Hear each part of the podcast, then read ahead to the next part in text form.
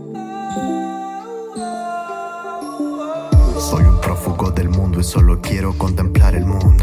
Hola, hola, ¿qué tal? ¿Cómo están? Bienvenidos a una nueva edición de Moloco Podcast, el podcast de la gente decente, el podcast favorito de los gatos. Con un traje azul estridente realmente, ya la gente se encargará de poner las chapas que crea conveniente. Y con un reciente Ajá. también estrenado corte de cabello que eh, lleva, lleva mi firma, está el señor Hugo Lezama. ¿Cómo estás, Hugo Les? Claro, sí, fui a, a Beso Salón, que es tu cuarto, y Así ahí me hiciste ese maravilloso cortijo. Me- me- creo que me ha adelgazado incluso. Te ha adelgazado. Buena mano. De los ojos point. para arriba. Sí.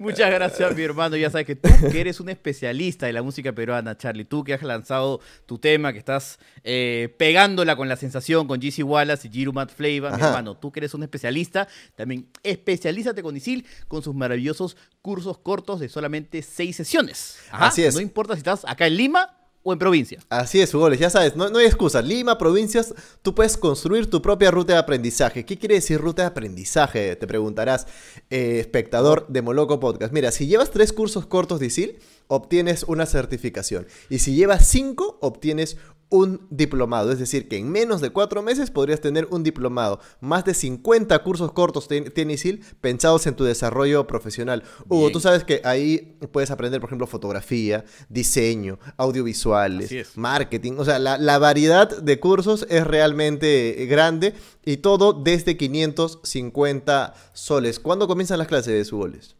Las clases inician el 10 de agosto. Para más información, www.isil.pe ee o busca a Isil en sus redes sociales. Muchas gracias, Isil, por pertenecer a esta familia moloquial. Ahora, Charlie. Vamos a utilizar esa misma ruta, pero para ir a Ciudad. Nos vamos- eh, ¿no? Tomamos un colectivo y nos vamos de frente a Ciudad Ga porque la un gente, la gente se preguntará tal cual, ¿qué es Ciudad Ga? ¿Qué cosa es este disco? Pues está con nosotros para contarnos de este lanzamiento, el impredecible, el único, el gran eh, Ronieco. Gracias, gente Moloco, gracias, Carlos, gracias, Hugo, gracias por la oportunidad. La verdad que estoy muy complacido de estar en un espacio tan importante como el podcast que ustedes manejan. Y bueno, Ajá. atento a las preguntas y a compartir las experiencias que ustedes tengan conveniente, ¿no? Para, para el día de hoy. Sí. Buenísimo. Tengo yo una primera consulta. A ver, dime, estimado, estimado Ronald. ¿Te has vuelto a encontrar ahí en algún sueño, en algún eh, pasaje psicotrópico al buen Juaneco? Ya, este, Juaneco, lo que pasa es que yo tuve un sueño hace un tiempo, ¿no? Este, esto fue a finales de los 90, ¿no? Estamos hablando del 99, ¿no? Casi a los a 2000, ¿no? Casi antes de los Este, baladivideos yo- por ahí. Claro, yo ya, yo ya había este, este, ya ya había dejado de tu frenética, mi banda de los noventas, y estaba claro. empezando una onda psicoélica eh, llamado más por la, por la fusión de ritmos latinos, ¿no? De ritmos tropicales, había vuelto a desempolvar mis discos que tenía de Joneco su combo, los Mirlos, ¿no? Este, y estaba eh, con esa conexión y estaba a punto de, de grabar un proyecto en solitario, ¿no? En solista, digamos, ¿no? Primera vez que así me aventuraba. Porque sabes que solista es una cuestión de organización, tienes que organizar músicos, ya no es una banda en que todos se ponen la camiseta, es solista, Claro. tienes que velar por sus músicos, para la grabación, los ensayos, etcétera, ¿no? Entonces tuve un sueño donde se me aparecía Juaneco, el de Juaneco y su combo, ¿no? Este, donde aparecía con un vestido, un vestido, vestido pues de chipimo, ¿no? En un, un ambiente psicoélico donde había bastante, bastantes llamas, era como un infierno, ¿no? Todo era bastante ardiente, calor, calor. Y se Parecía la pues, portada de Cream, ¿no? The, The Israeli Years, Israeli ¿no? Years. claro, aunque el Israeli Years es más este, tirando para, para rojo, ¿no? Pero bueno, el naranja al rojo va- es un paso, ¿no? Claro. Este. Soñé que este. perdón, que se me acercaba y me decía, este. A partir de ahora te llamas este Ronieco, ¿no? Porque yo me llamo Ronald. Ronald Fonético me conocían en los 90, ¿no? Con, por mi banda, ¿no? Entonces Ronald es mi nombre de pila. Entonces decidí cambiarme de Ronald Ronieco. No es Ronald por el ron, como dicen algunos. o, o Ronald economista, porque yo soy economista de profesión. Mi profesión es economista. Ronald economista, ¿no? Este Ronieco, el ron hace eco, o Ronieco, Ronald hace eco. No, es por Juaneco, ¿no? Hice una conjugación de mi nombre y desde entonces me entré a la escena con esta nueva con este nuevo ciclo, ¿no? Entré este, con el nuevo nombre y me reinventé, y así como me estoy reinventando ahora en, en- en la segunda fase de los 2000, ¿no? También del, estamos en 2020 ya, entonces cada cierto tiempo hay como una especie de expiación, ¿no? Me renuevo y Claro. vuelvo a entrar a las generaciones, este, con, ahora con una propuesta, en el 2000 con un nombre y así, pues, ¿no?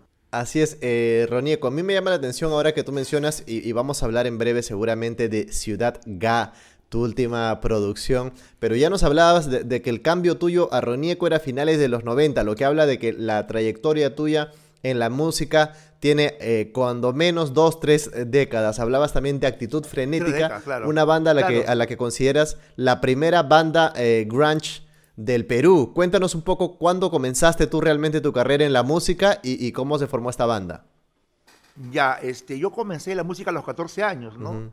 El 85. Bueno, la, la- la verdad lo hice bastante chiquillo, ¿no? O sea, este, eh, porque había escuchado este, a los Beatles y había escuchado a Gerardo Manuel sus programas, había pasado sus videos, ¿no? Entonces me sentí bastante este, emocionado, pues de niño, niño, ser músico, ¿no?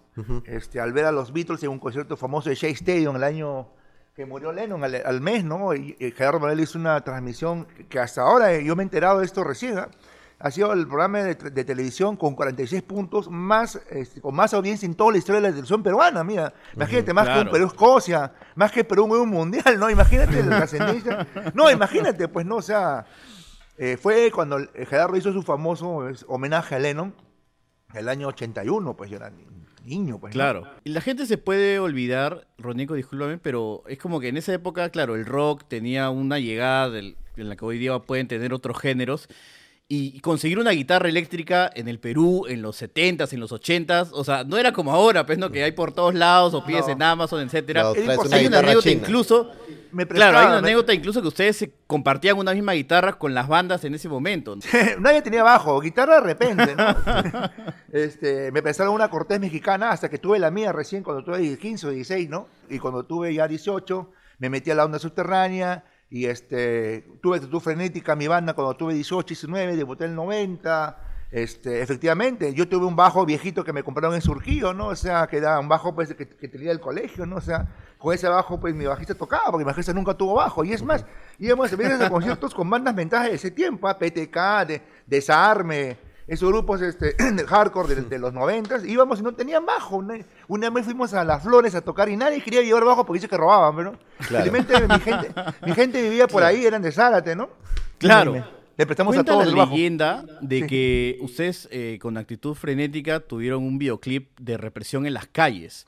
Y represión en las calles tenía pues, frases como te busqué en la calle cuando escuché de repente una bomba estallar. Ajá. ¿no? La gente hoy se puede olvidar, pues claro, en esos momentos eh, turbulentos aquí en esta sociedad, eh, inicio de los Claro. noventas. Y, y ese videoclip fue lanzado en Ajá. televisión nacional por Gerardo Manuel Pues, Gerardo Manuel, así es. Hay todo un tema de, la- de, de- Se la que jugó. se comenta justo de las se la jugó, ¿no? Que habla justo de la censura, porque ustedes en el videoclip, más allá de, tener su presencia tocando los instrumentos y caminando por la calle, también habían imágenes de archivo Claro. y es. obviamente muy muy controversiales.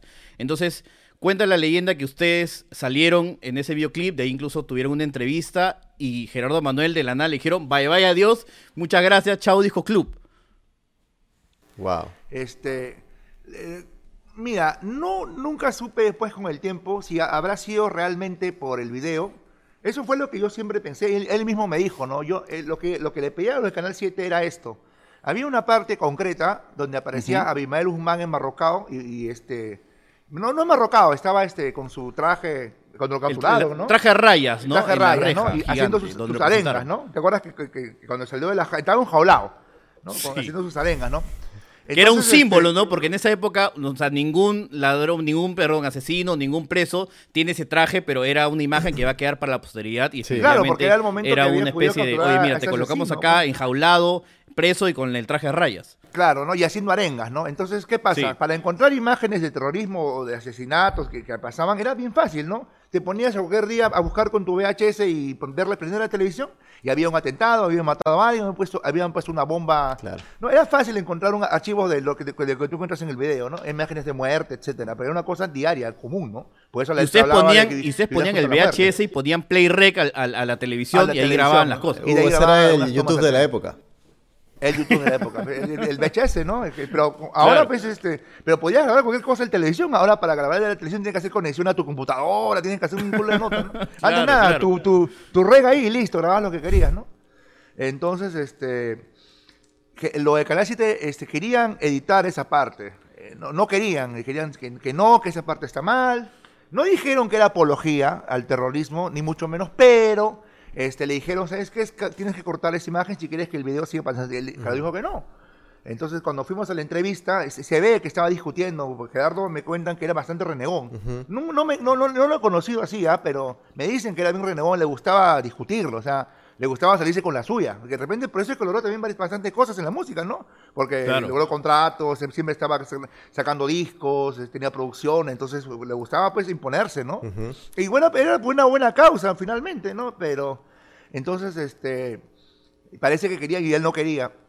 Luego nos explicó que él, por más que fuera un pedazo y fuera algo artesanal, él no quería chocar para nada este, este, el, el trabajo de un artista, por más artesanal que fuera, ¿no? O sea, nosotros le mandamos el video para tomar suerte y el pata le gustó por la onda que había, por el sentimiento, a pesar que era algo artesanal. Y lo ponía, al igual que ACDC, Black Melon, Primus, Red Hot Chili Peppers, tú, Nirvana, eh, Metallica, ¿no? O sea, era increíble. Inclusive su hijo tenía un programa los viernes, Viernes de Metal, Gerardito, Gerardito Rojo.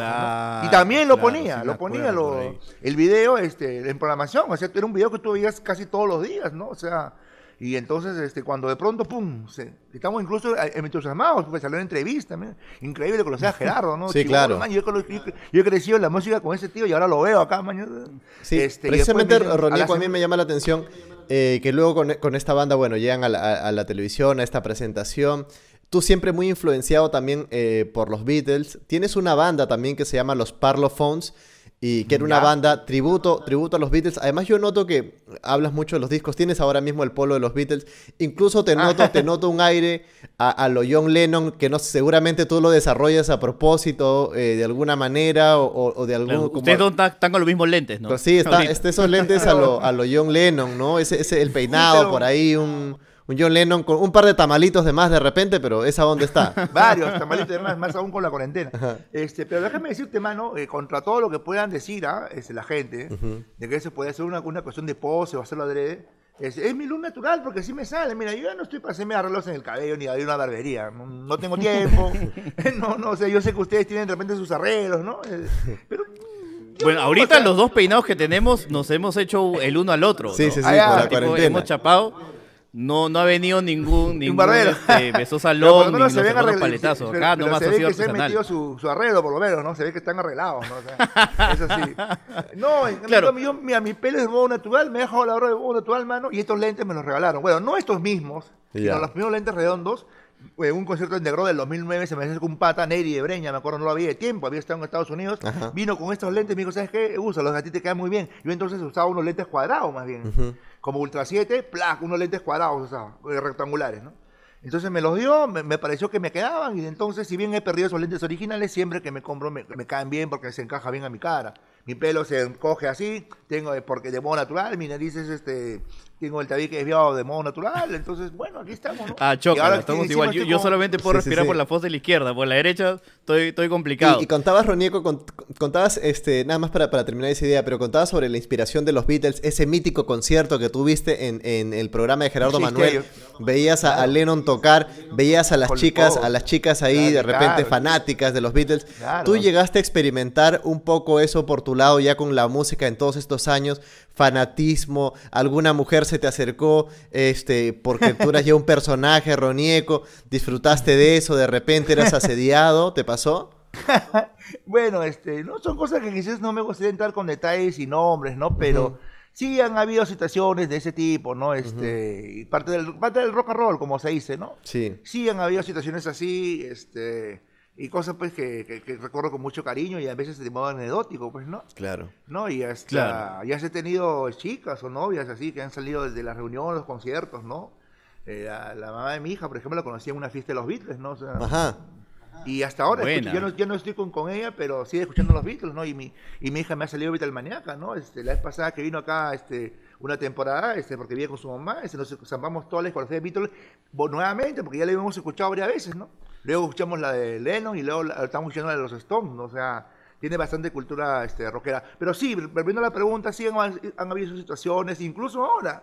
este, pero ahora ya lo tomo con más calma, porque yo soy una persona mayor, a veces las chiquillas me escriben, ¿no? Entonces es genial, ¿no? Pero no voy a decir que por ahí de repente me tengo en una trampa, ¿no? Claro. Como también Claro, los ricolás, pues no hay que tener cuidado. Sí, digo normal, o sea, escriben, muestran mu- muestras de afecto, como no también, ¿no? También hay muestras que no, que no son precisamente afectuosas, pero, Pero sí hay bastantes eh, personas, pues, generalmente de bastante jóvenes, que ahora, en este momento, este, hay bastante, digamos, cariño o percepción con lo que hago, ¿no? Está bien. Los Beatles decían Don't Let Me Down y Ronieco responde Don't Let Me Ga. ¿Puedes explicarme un poco qué es Ciudad Ga, más allá de que obviamente es un disco, etcétera? ¿Cómo definirías tú qué es Lima? ¿Lima para ti es Ciudad Ga? ¿Qué Sí, mira. manifiestas o qué cosas nos hacen todo, únicos? todo eso comenzó este, a través, este, eso como lo- yo lo veo, después han habido otras versiones, etcétera, pero esa es mi, mi versión, la que te regamos la versión que te puedo dar de por qué GA, por qué Don Lemmy GA, por qué Ciudad GA. Eh, todo comenzó cuando yo hice, yo tocaba esa canción, incluso la, la toqué en una vez en una entrevista en Culture Rock con Gran Piro Bustos, que re- Piro Bustos del pueblo del barrio, que se ha recuperado del coronavirus, ¿no? Un gran luchador social él. Este, me invitó a su programa, pues, ¿no? Y, este, y estábamos en una juerga inter- interminable, pues era fin de año, ¿no? Me dijeron, cántate una canción. Entonces comencé a tocar con mi inglés masticado, Don't Let Me Down, ¿no? O Don't Let Me Down, don't let- pero alguien por molestar, porque hay de tantos haters o chicos que se ponen a molestar en el pecho, ta, ta, ta, notó que mi inglés estaba, digamos, chancado, masticado, o, o de repente podía parecer, pareciera que dijese ga en vez de down, ¿no? Una voz gagueada o algo así.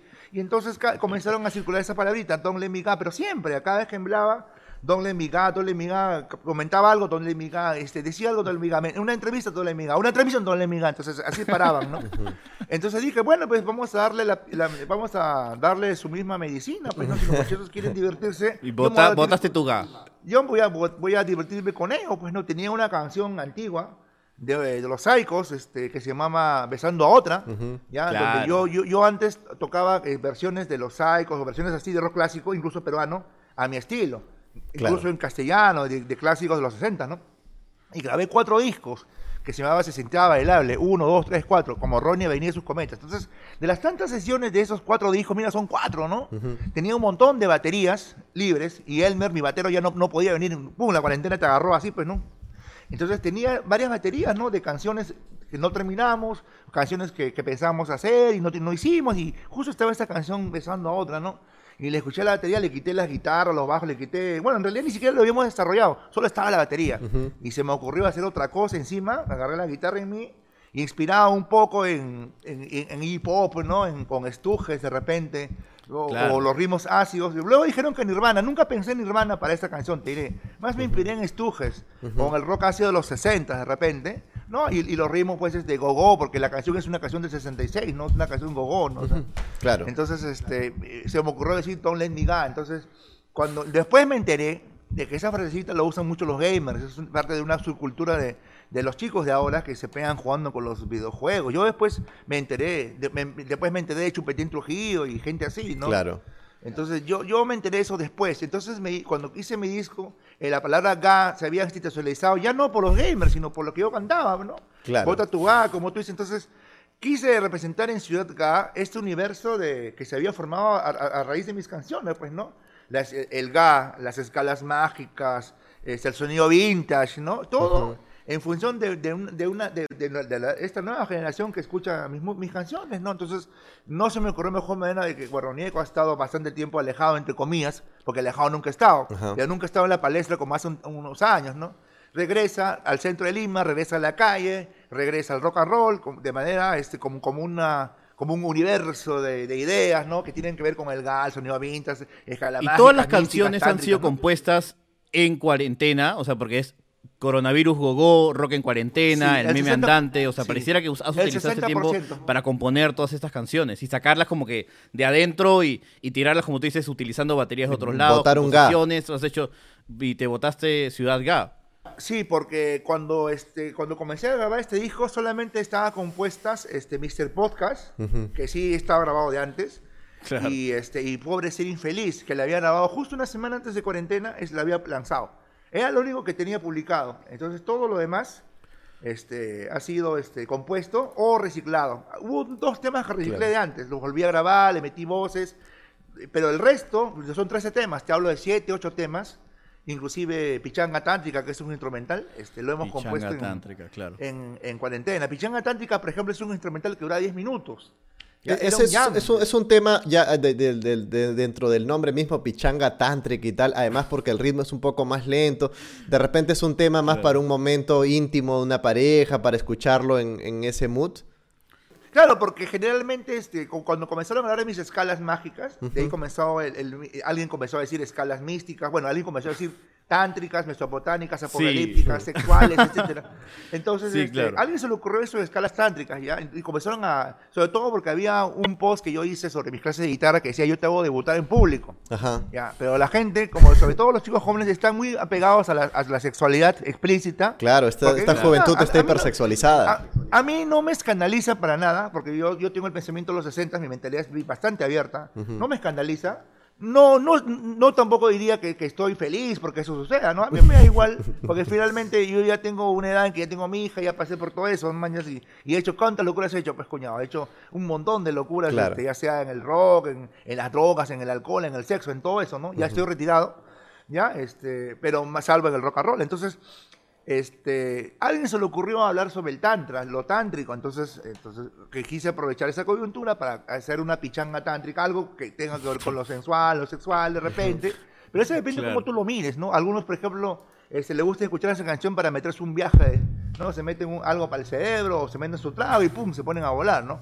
Este, otros lo ven con plano sexual. Ahora yo le, puse pichanga porque es como, como si el batero y yo estuviéramos en una pichanga de fulbito, ¿no? Sabemos los pases exactos para anotar goles.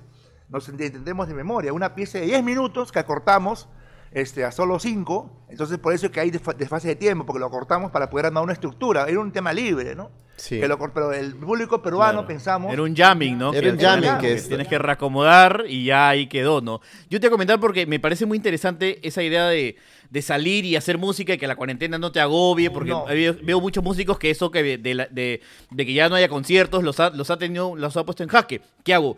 Saco un Zoom, saco un Facebook Live, no hago nada, me guardo mis temas, iba a lanzar un, iba a lanzar un disco, iba a lanzar unas canciones, pero siento que las reproducciones no están, no Sí. están por ahí, tú en cambio te has reinventado, pero te iba a preguntar, ¿por qué no subes tus canciones a Spotify? ¿Por qué solamente Ciudad Ya. Ya, está en, Ya, en YouTube? este, ya, este, te voy a responder esa pregunta, ¿no? No estuve de acuerdo, hasta antes que pasara la cuarentena, eh, yo todavía estaba, tenía el pensamiento antiguo, ¿no? Como siempre en mis conciertos yo vendía mis discos, era un Claro. feeling que tú vendieras tu material en físico y le dieras este, a, a la persona que te compra y, y lo escucharas, pero luego cuando pasó toda la cuarentena y luego se agudizó lo de las redes sociales, ¿no? Entonces, este, ¿cómo se llama? Este, y comencé a tener bastante influencia en los chicos bastante jóvenes que no escuchan un CD, es más, ni siquiera tienen ni dónde escuchar un CD. Claro. Un Tú ahorita me das un CD y yo no tengo acá en mi cuarto dónde colocarlo. Claro. Ya, y mira, ¿No? yo tengo dos aparatos que ni siquiera funcionan. O sea, es más, mi computadora tengo que cambiar el aparato de CD. Entonces, entonces eh, la gente grande, mayor, ya sí tiene su DVD, de repente, bueno, tengo mi DVD, ¿no? O de repente, pero un chico pues de 18, 20, 21 no, no escucha. Entonces me decían, yo terco, me decían, no, yo terco. Entonces decidí, sí, lo voy a poner en Spotify, pero no lo quiero, no, no lo quiero ponerlo del modo libre, sino del modo que yo pueda monetizar. Entonces ese disco que, que, que lo he colgado en YouTube lo está masterizando ahorita Pico. Mira, aquí Pico Aguirre, ¿ah? el gran Pico Aguirre, él es técnico de sonido, tiene equipos de última generación y entonces él está remasterizando para con esa remasterización por fin entrar a Spotify. Y yo calculo que después de este concierto que vamos a hacer el 25 va a ser la primera opción. El asunto es que no quiero agotar todos los pasos. Claro, claro, ¿no? claro. Este, pa- para tener un poco tiempo de, de que este disco tenga un tiempo de, de vigencia, ¿no? Hemos he sacado el disco YouTube el 4 de julio, luego lo he presentado, este, yo solo con mi pista, ahora este, vamos a presentarlo con la banda, entonces el siguiente paso es Spotify, ¿no? Y el segundo paso es un festival con otras bandas y así, para que el disco tenga vigencia, para que cuando vuelvan los conciertos eh, siga vigente el disco, lo siga escuchando y puedan llamarlo. Ya me están pasando la voz para tocadas el otro año. Sí. Eh, la pasa- Claro. el- No, Ronieco, y me queda, me queda claro. Roneco Rock en el parque Sí, podría ser. Me queda claro que de sé, repente un vivo por el rock Sí. podría ser una ambición tuya. Mira, yo nunca he estado tan apegado a, a- a eso. Es más, a veces he pensado que no es tanto vivo por el rock, ¿no? Pero, pero si hay una chamba por ahí, se dicen para tocar, yo no me pondría. Somos mano, lo que somos, claro. Ronieco, a mí Yo- me llama. porque, pero tú no, pero tú no sientes que estás, o sea, en, en ese, no, no como que perteneces oficialmente dentro de esos grupos que salen usualmente en ese tipo de festivales. No, no estoy. Y, es- y este y definitivamente la onda que, que yo que yo muestro es novedosa, no no es no tiene el parámetro de los que tocan ahí siempre. Mi onda no es comercial. Pero tampoco es tan subterránea. Es, tiene ritmos pegajosos, tiene ritmos que puedes bailar y tonear. Y además tiene un público, un público joven que se ha acercado bastante y quiere pues Sí. este, meterse un ga con, con Claro. estos temas Meter que están tan, ligados ¿no? a ese, a ese vocabulario, ¿no?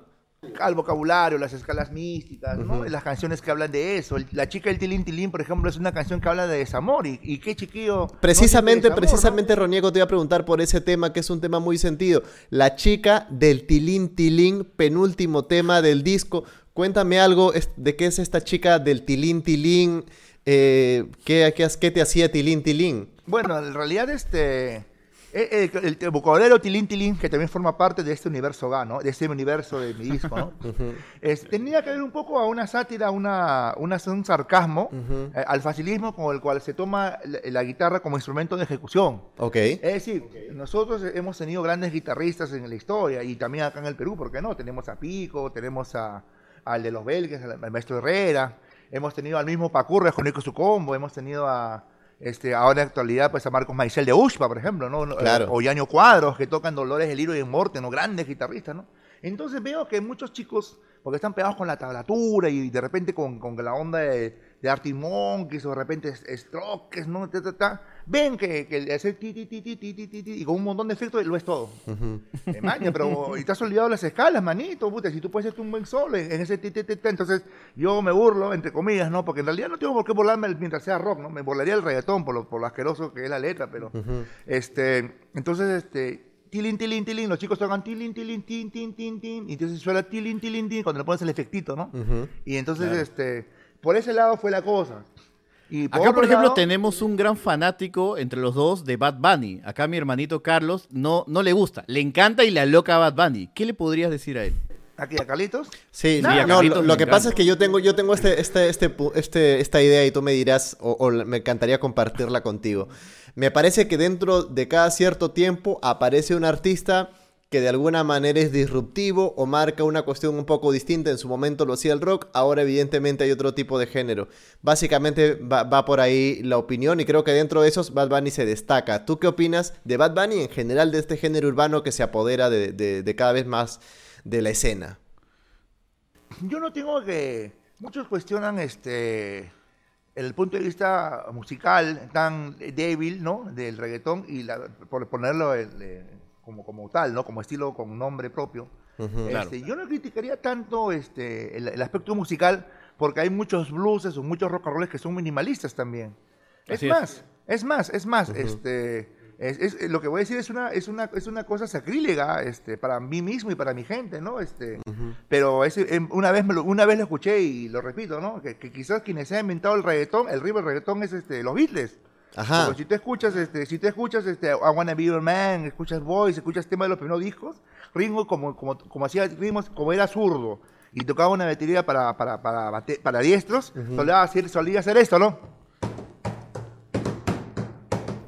¿No? Ta ta ta ta ta ta ta ta ta ta ta ta ta Boys, yeah, yeah, boy, ta ta ta ta ta ta ta yeah, yeah, boy, ¿no? Entonces, este, por ese lado no habría mucho, mucho daño, ¿no? O sea, ¿tú crees más o menos que, que ya, ya desde los Beatles, de repente en la percusión de, de Ringo, por ahí ya se podía ver una suerte de Sí. proto-reggaetón, proto-percusión Proto-reggaetón, de sí, reggaetón pero, que ya iba seduciendo? Claro, por el ritmo, ¿ya? Sí. Pero, pero, pero, pero, acá viene mi pero, acá viene mi, mi punto discordante, porque no vayas a pensar que ahorita me, me changan ahí en las redes, ¿no? Como que ustedes son bien conocidos, van a pensar que, que yo estoy de acuerdo al reggaetón. No, no, no. No, no. El tema, el tema es que, ¿cómo se llama? Este, si bien esta, esta, esta, esta generación es sexista y todo eso, ¿no? este, pienso que todavía hay, uno- hay, hay unos puntos en, en cuanto a los valores que podemos respetar respecto a la mujer. Mira, yo tengo una hija niña, Sí. ya, de siete años. Ahora, yo he visto en las fiestas de reggaetón, porque yo alquilé equipos, yo, yo voy a donde me llamen, ¿no? ¿Has alquilado de equipos rock- alguna vez a fiestas de reggaetón?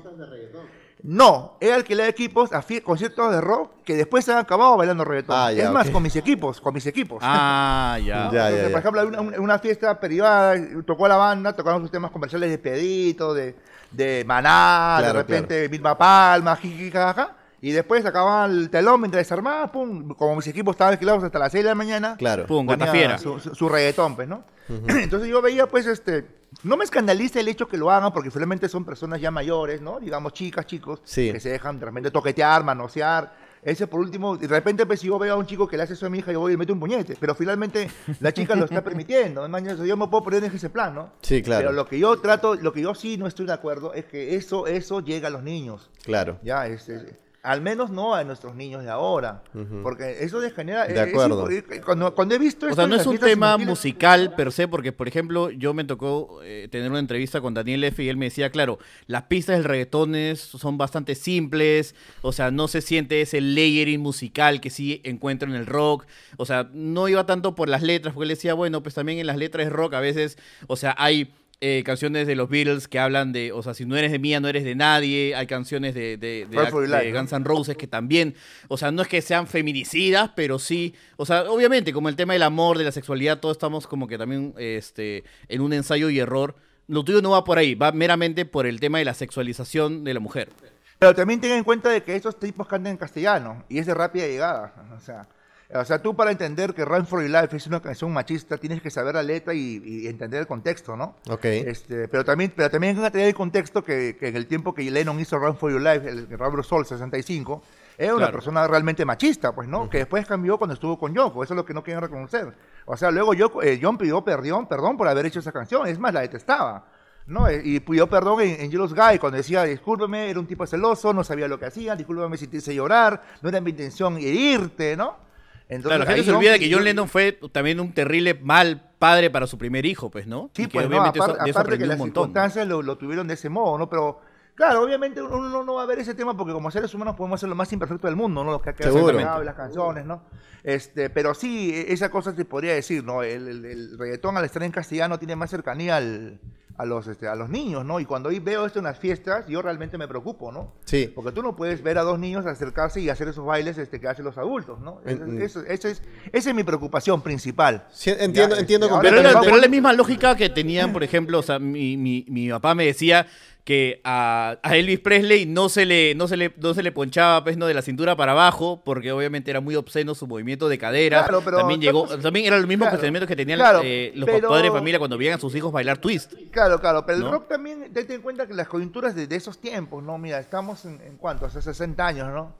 Ahora, pues, este, claro, obviamente uno puede tener una posición sexualizada y todo lo demás, pero me preocupa de que eso tenga llegada a los niños, ¿no? Ahora, finalmente, pues, este, que haya pasado de la cintura, de, cuando, le- eh, cuando Elvis pasó la cintura fue una revolución también, ¿no? Esta- Faltaba la revolución sexual, los hippies, ¿no? O sea, faltaban muchas cosas, Sí. por muchas etapas por llegar, ¿no? Entonces, por eso es que de repente hacer una comparación a lo que pasó hace 60 años a esta coyuntura, me parece, me parece, mi punto de vista un poco exagerado, ¿no? No, no, lo que iba básicamente es que, o sea, no se trata de que la, no, la música sea mala, la música puede tener miles de mensajes, pero si uno está, digamos, con información, sabe los peligros que viene el sexo, sabe que puede quedar embarazada, sabe que puede jugar con fuego en ese sentido, así la música te diga, pues no, este, sácate la ropa y haz lo que ella hace delicioso ahorita, pucha, ya, o sea, pueden ser mensajes, pero no calan mucho tanto en mi cerebro, pues, ¿no? Claro, el, asunto es que, que esos mensajes, este, los mensajes de ese tipo escalan bastante en el cerebro de los chicos, ¿no? Que están sexualizados, ¿no? Y hay embarazos jóvenes y, y el futuros pirañas es a veces lo que puede resultar de esto, ¿no? Que comienza como un juego, una diversión, ¿no?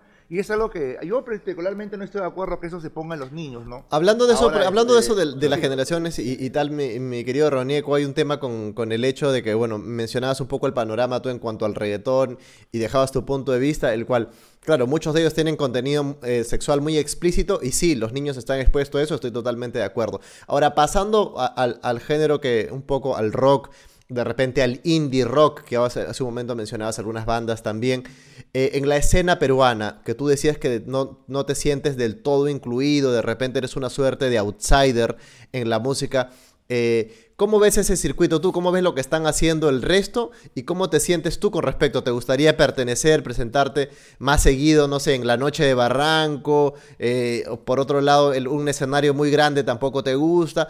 ¿O no te sientes tan cómodo? ¿O prefieres siempre con tu público, en tu nicho? ¿Cómo, cómo, te, cómo te ves tú dentro de este todo? El, asunto que ahora que, que estamos lanzando una producción y estamos trabajando con, con productores y con, y con gente que trabaja en, en, en podcast y redes sociales, ¿no? Eh, no lo puedo tomar tan a la ligera. Sí. O sea, este, obviamente a mí me gusta tocar en, en los, en los barcitos pequeños, en las rotondas, al aire libre, donde cualquiera me puede ver, ¿no? Pero si la posibilidad de chama de tocar en la noche de Barranco o tocar en, en un estadio o de repente en, con una canchita de fulbito oficial se da, yo no tendría ningún problema. Ahora, ahora bien, este, si bien este, en la música que estoy haciendo está calando los chicos jóvenes, ellos están más emparentados de repente con el indie, con las propuestas alternativas Sí. de hoy, ¿no? No, entonces, este, no tengo ningún problema. Y es más, este, la última vez que toqué en vivo, antes de la pandemia, fue justamente en un concierto con estas bandas en Rusty Bar.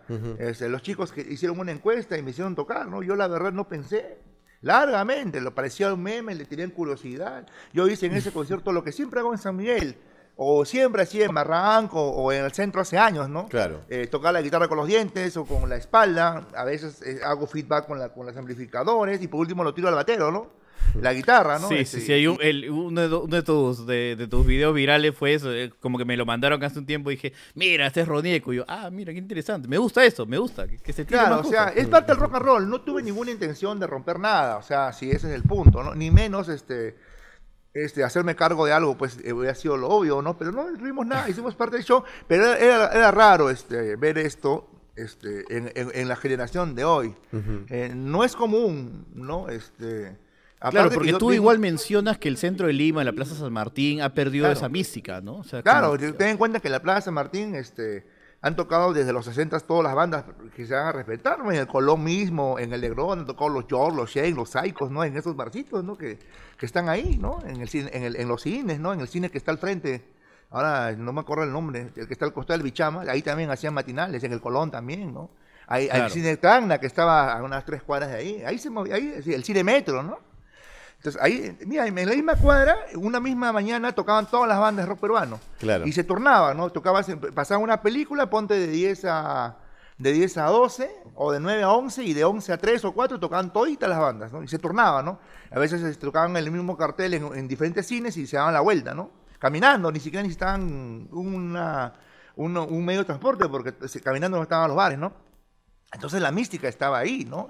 Yo he sentido mucha mística tocar el centro de Lima. Otra cosa es que me alejé este, porque ya perdí un poco su esencia, bajaba cualquier tipo de gente, había delincuencia, comenzaron a regresar los choros, ¿no? Bueno, los choros siempre han estado, pero regresaron. y- ¿Recuerdas y, alguna este, anécdota en particular de alguna vez que te hayan robado, que hayas sido víctima de, de- de los famosos choros? Claro, un día más casi me roban la guitarra fuera del bichama. Estaba con, con, con, con, con, este, estábamos en una juergaza terrible. Me salía la guitarra y me estaban esperando dos, dos chicos, ¿no? Y es más, yo tenía la acústica y mi chica tenía la, la eléctrica. Estamos saliendo y me agarran la guitarra, la acústica y se, se corren, se van corriendo a la esquina, ¿ve? Y entonces, pum, se me fue la, la picadera y pum, pum, agarré el chivolo, que la agarré y por poco, los, poco, poco, poco me lo, me lo, me lo tengo para atrás, hasta que, hasta que le iba a dar de alma al chiquillo. ¡Trae mi Ah, guitarra, plata! Que agarra el chivolo, se fue corriendo, ¿no? Pero estás este- agilito porque le metiste un pique. ¿A qué, a qué hora hacía? ¿A las 4 de la mañana? Más, ya de día ya. Seis, Claro. seis y media. Pero igual perdimos un cel- igual le agarraron el, cel- le, le robaron el celular a mi chica, igual, igual perdimos algo, ¿no? Pero al menos los instrumentos quedaron. Querido Ronico, Este, ¿cuál, es- cuál es tu, tu trago Sí. favorito? Ya no bebo alcohol. Ah, ya pero no cuando bebes. bebía, no. Pero cuando bebía me gustaba bastante mi roncito con Coca-Cola, ¿no? Claro, un clásico, un clásico. ¿Y cuál ha sido tu concierto favorito? ¿O qué, qué, qué- cuál es tu mejor anécdota en un concierto? Ya sea en Ah, Lima sí. o, o tal vez en otro lado. Bueno, el, el que más recuerdo es este último, pues, ¿no? En, en este. En Rustibar, ¿no? Tengo varios. Por ejemplo, cuando presentamos el Puede ser de Editud Frenética en el 96, también en, en el sótano de Miraflores, un buen concierto, ¿no? O los homenajes a Lennon también en San Miguel eran este, bastante buenos. Me acuerdo que, que siempre era un círculo de, del grupo Revolver que tocaba todos Claro. los años que tuvieron la oportunidad de invitarme, ¿no? Y cuando me invitaron a mí desde el 2011 comenzaron a, a tener apertura a otros- otras propuestas todos los años a venir nuevas bandas, ¿no? Hicieron festivales grandes, ¿no? Con diferentes propuestas que para re- rendir homenaje a los Beatles, ¿no?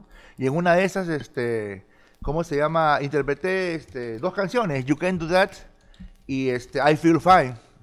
Y entonces cuando acabé de bajar el concierto, habían pues 10.000 personas, si no son más, ¿ah? En esos conciertos habían miles de personas.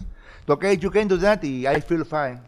Y entonces yo, pues, y era la primera vez que tocaba y estaba feliz, pues, ¿no? Había ido con mi camisa de Lennon verde, la gente me dio paso, ¿no? Y eso que solamente fueron dos canciones, ¿no? Que toqué con- Claro. con, la banda. Dos canciones, estaba feliz, la gente me, como- como por poco me saca, saca en hombros, ¿no? etcétera. Estoy todo bajando, pues, y el toque y veo, un- veo una persona con su tablero, ¿no? Con un tablero, con- como esos como de, como de, como de, ¿cómo se llama? Esos de educación física. Claro. Sí, sí, así, sí, ¿no? sí, sí, sí, sí. Se me acerca, pues, ¿no? Y me dice, señor, yo soy el Abdai. Y me dice, puta, No. madre, ahorita ya, ya me va a cobrar, me va a pedir notificación, luego va a venir notificación, por- porque ya me ha pasado, ¿ah? Notificación y después, este... Claro, que me nosotros que hemos, que hemos multa, que- hecho eventos, por ahí siempre se separa un bolito por si llega pues, ese personaje, siempre Pero, pues, no tan eh, amado entonces, tan querido. Todo mi euforia, cuñado, se me va abajo, pues, ¿no? Y me dice, me pregunta, ¿no? Este, señor, ¿qué canciones ha tocado usted? Estaba con su papel anillo, ¿no? Y yo, yo le digo, no puedes hacer eso, me siento bien. Entonces, el, el tipo este, pensó que lo estaba hueveando, ¿no? Pero si te das cuenta, le, estaba, le estaba diciendo las canciones que he tocado. You can do that, I feel fine. El tipo no apuntó nada, pensó que lo estaba hueveando y se quitó. Yo le dije, you can do that, no puedes hacer eso, I feel fine, me siento bien. O sea, Una, pues, una de las esos tantas son- anécdotas que ocurren en los conciertos. Eh, Ronieco, ha sido muy amable de cedernos tanto tiempo para conversar. Nosotros no queremos cerrar esto sin hacerte una pregunta que es a estas alturas casi fundamental en este internet que nos abraza, nos acoge y a veces nos somete. Hugoles, por favor. Faraón Love Shady con estas colaboraciones que ha tenido incluso con artistas eh, de Centroamérica. ¿Has escuchado a Faraón? No, lo he escuchado mencionar por, porque me comparan con él, el, el- el faraón del rock, me dicen, yo no sé quién es. Una vez pasaron una foto de un tipo pintado el pelo azul, pero este, pero la verdad no sé quién es y no sé qué toca. Debe ser un tipo que han hecho famoso por los inter- por el internet, las redes. No sé quién es, este, no sé qué tocan, pero... Ronieco, ¿qué, qué que- percepción te gustaría que, que de repente, ahora que, que, que ha sacado Ciudad Ga, que empezó recolectando un poco toda esta maroma de internet, todo este juego, tú lo convertiste creativamente en un disco? ¿Con qué impresión te gustaría que se quede la gente de, de este material y, y de tu carrera, tu, tu, tu prese- tus presentaciones y tal como un artista, ¿no? Te lo voy a resumir de este modo, ¿ya? Uno de los problemas por los cuales el rock no ha surgido, hasta hoy, rock peruano te hablo, eh, no solamente es por la falta de identidad, ¿ya? Sino por la falta del apoyo mismo que te da el mismo público peruano, el mismo peruano, con eso de que el primer enemigo un peruano es otro peruano, ¿ya? ¿Qué es lo que pasa acá? Eh, le pasa que cuando uno saca- lanza algo, sobre todo si eres nuevo, ¿ah? Si eres nuevo, ya, este, tú de repente no tienes mucha inversión de capital, de repente estás comenzando, por último, has, hecho- has grabado lo que has podido, te chancan. Está mal grabado, está hasta las huevas, ejecútalo bien, seguramente lo has grabado de Ronieco, este, y cosas así. No, de repente Ronieco ha sido tu profesor y comienzas a, lo, lo chancas, pues, ¿no? Y Claro. entonces el chico, ¿qué hace? Entonces, se hace una idea, los estándares de patrones de calidad de música, de la música de hoy, este, son muy altos. Entonces va a un estudio de grabación. a- ¿Cuánto te- me cuesta grabar un, un disco? 5 mil, 6 mil, 10 mil soles. Claro. Ah, ya te dicen, ¿no? Entonces, cada canción, ¿cuánto me sale? Ya, para ti una luquita, te dicen, ¿no? Te lo mezclo, te lo masterizo, te lo masterizo, ta, ta, ta, ta, ta, te mando un montón de... Y, y puede que sea cierto. El pata cobra así porque ha invertido, pues, miles de dólares también en contestadores y consolas, en interfaces, cajas directas, ¿no? También hay que tener en cuenta la relación este, inversión-costo, ¿no? Para Claro. poder cobrar un dinero, ¿no? Para que sea sostenible, pues, ¿no? Claro, para poder este, tener el- ese patrón de calidad actual, que está lleno de modernidad y efectos y un montón de cosas. ¿no? Claro. Entonces, ¿qué pasa? Cuando un chico va en así y se enfrenta a esa realidad, pero en comenzar, el, el 90% de los casos lo ve imposible. Wow. ¿Por qué? Porque si presentas algo que lo haces de corazón, de humilde, te van a chancar. Te van a decir que estás hasta las huevas. Te van a decir que hazlo de nuevo, no lo hagas.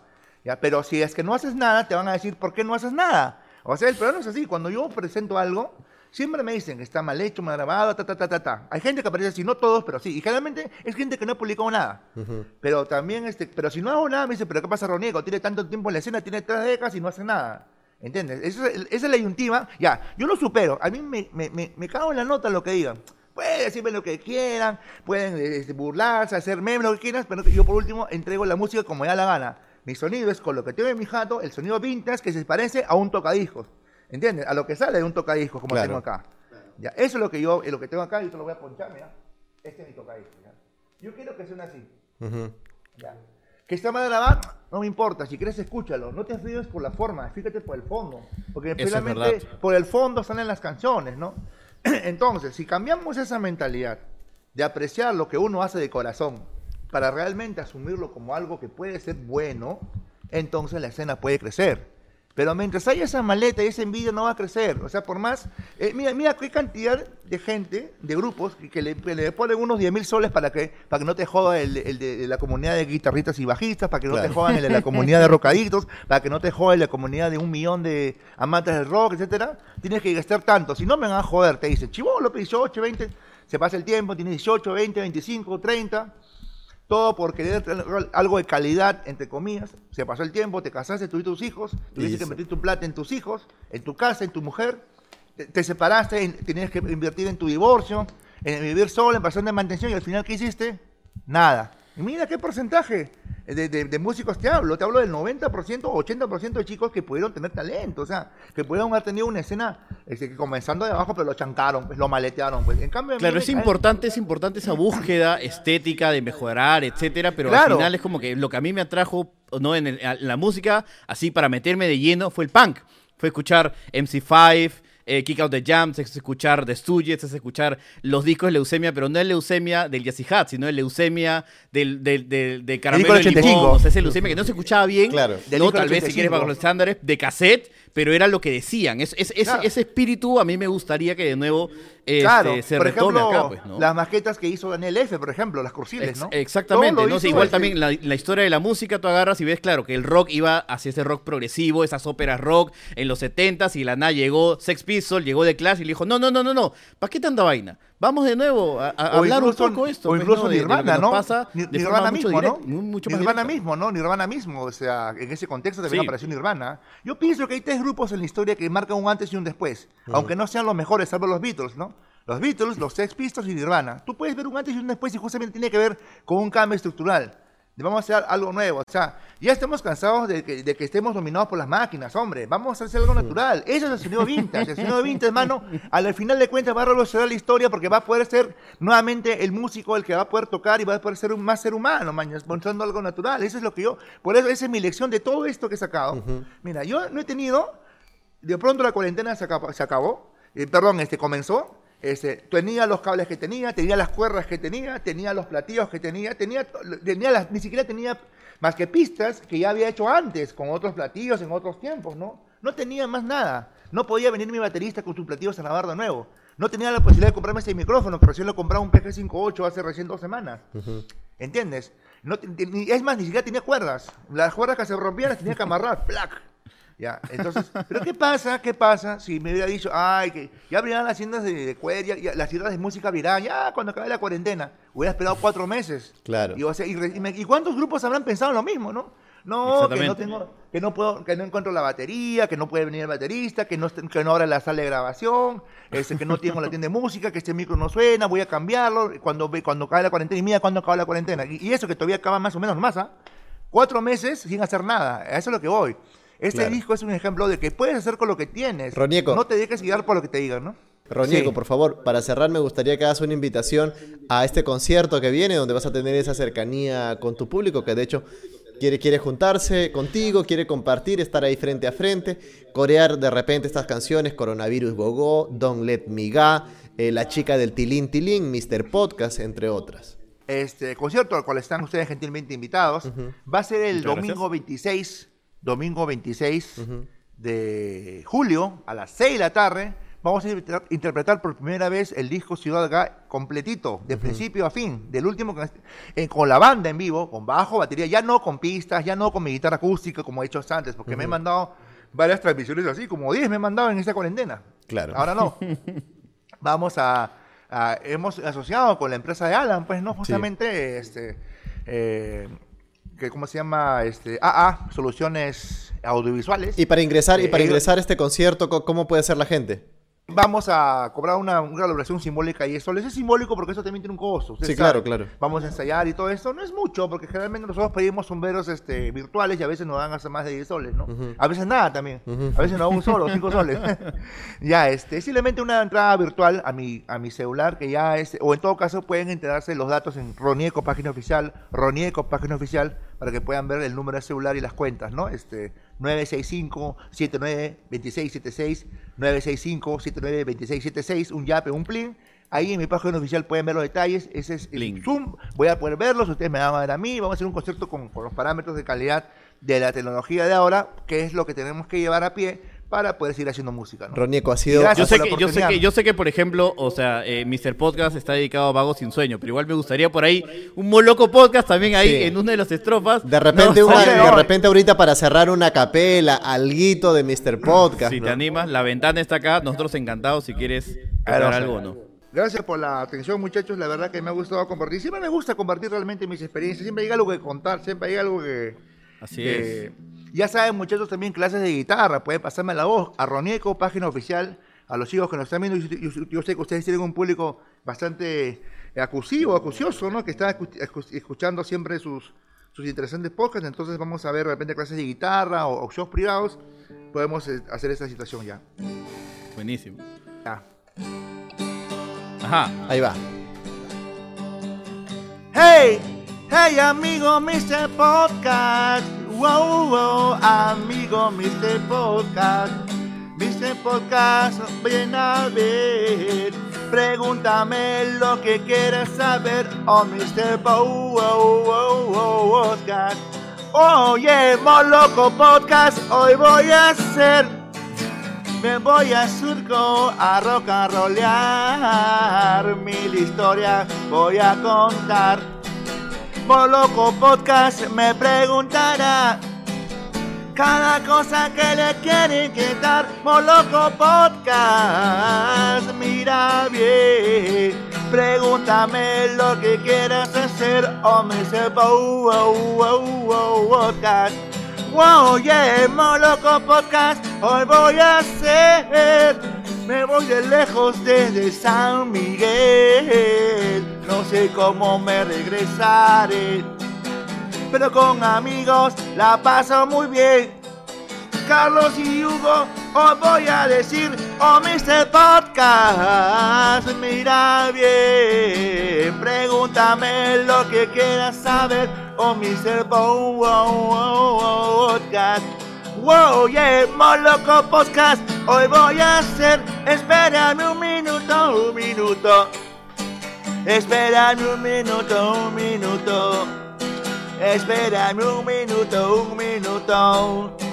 Espérame un minuto, solo un minuto más. Eso, Bien. Ronieko. Buena. Ronieko en Moloco. Podcast, ya saben, pueden seguirlo en sus redes oficiales y estar presentes en el próximo concierto. Muy amable Ronieko, muy buenas noches, muy buena, muchas gracias. Ya, compadre. Hablamos. Gracias a Vibras Chao, y Rock Roll. Un gran muchachos. del rock Suerte. peruano. Con este cierre musical, mi querido Goles, ya Ronieko ha dejado la valla en alto. Mr. Podcast, edición dedicada a Moloco Podcast. Eh, no, realmente una, una sensación, así como, como el último tema este, la presentación del buen Ronieko Ugoles, un especialista ha demostrado ser el buen Ronieko.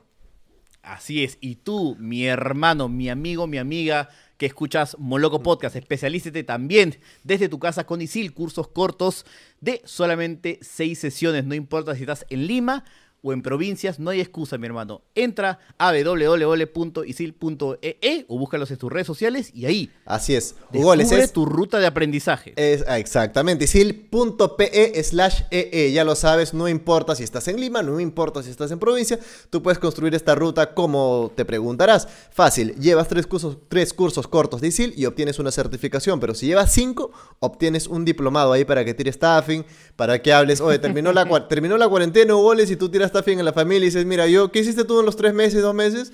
Y te dirán, no, yo estoy durmiendo hasta tarde, estuve por ahí chambeando. Mal. Tú dices, no, compadre, mira, yo armé mi ruta de aprendizaje y ya tengo una certificación o tengo un diplomado. ¿Y todo esto desde cuánto goles? desde 550 soles. Ya sabes, Ajá. las clases inician el 10 de agosto y te repito una vez más. Para más información, www.isil.pe slash ee o búscalos en sus redes sociales. Ahora Charlie, tú y yo chapamos un colectivo, ya estuvimos un buen rato en Ciudad Acá. Es hora de regresar a la realidad, a la Regresar, pandemia, Hugo, al regresar. coronavirus. Regresar a la realidad, pero teniendo en cuenta además que la gente puede ser miembro de esta comunidad hermosa que es la comunidad moloquial. Ayer estuvimos con la gente Sí. de, de, de los Moloco Conociur, como tú puedes ser parte también. Chau, chau. Oye, Barbón, no sé, pe, la firme. ¿Dónde está el botón de unirse, pe? No sé dónde aparece ese botón, ¿dónde hago clic? Hermano, entra al canal de YouTube Moloco Podcast y ahí, al costado de suscribirse, está el botón de unirse. ¡Clic! Así es, y de inmediato te van a aparecer las tres opciones que hemos elegido para que seas parte de esta comunidad acorde a tu bolsillo. Primero es el Moloco Junior y tendrás acceso al en vivo que tenemos todos los viernes y ocultamos para el resto. Ajá. Con el Moloco Senior tendrás acceso a estas transmisiones y a recomendaciones semanales de música, libros y películas en la sección de comunidad. Y finalmente, Moloco Connoisseur. Con los Molocos Conociur tendremos sesiones mensuales de Zoom donde hablaremos de lo que ustedes quieran. Tendremos los martes de cine donde nos juntaremos virtualmente para ver una película acompañados de nuestros comentarios. Hashtag cine no tan millonario y también muchas cosas más. Y eso sin contar las insignias, los emojis y los stickers. Así que pon unirse, selecciona el moloco que tú creas conveniente, pones tu tarjetita, tin, tin, tin, tus datos de facturación Y listo, mi hermano, eres parte de esta comunidad moloquial.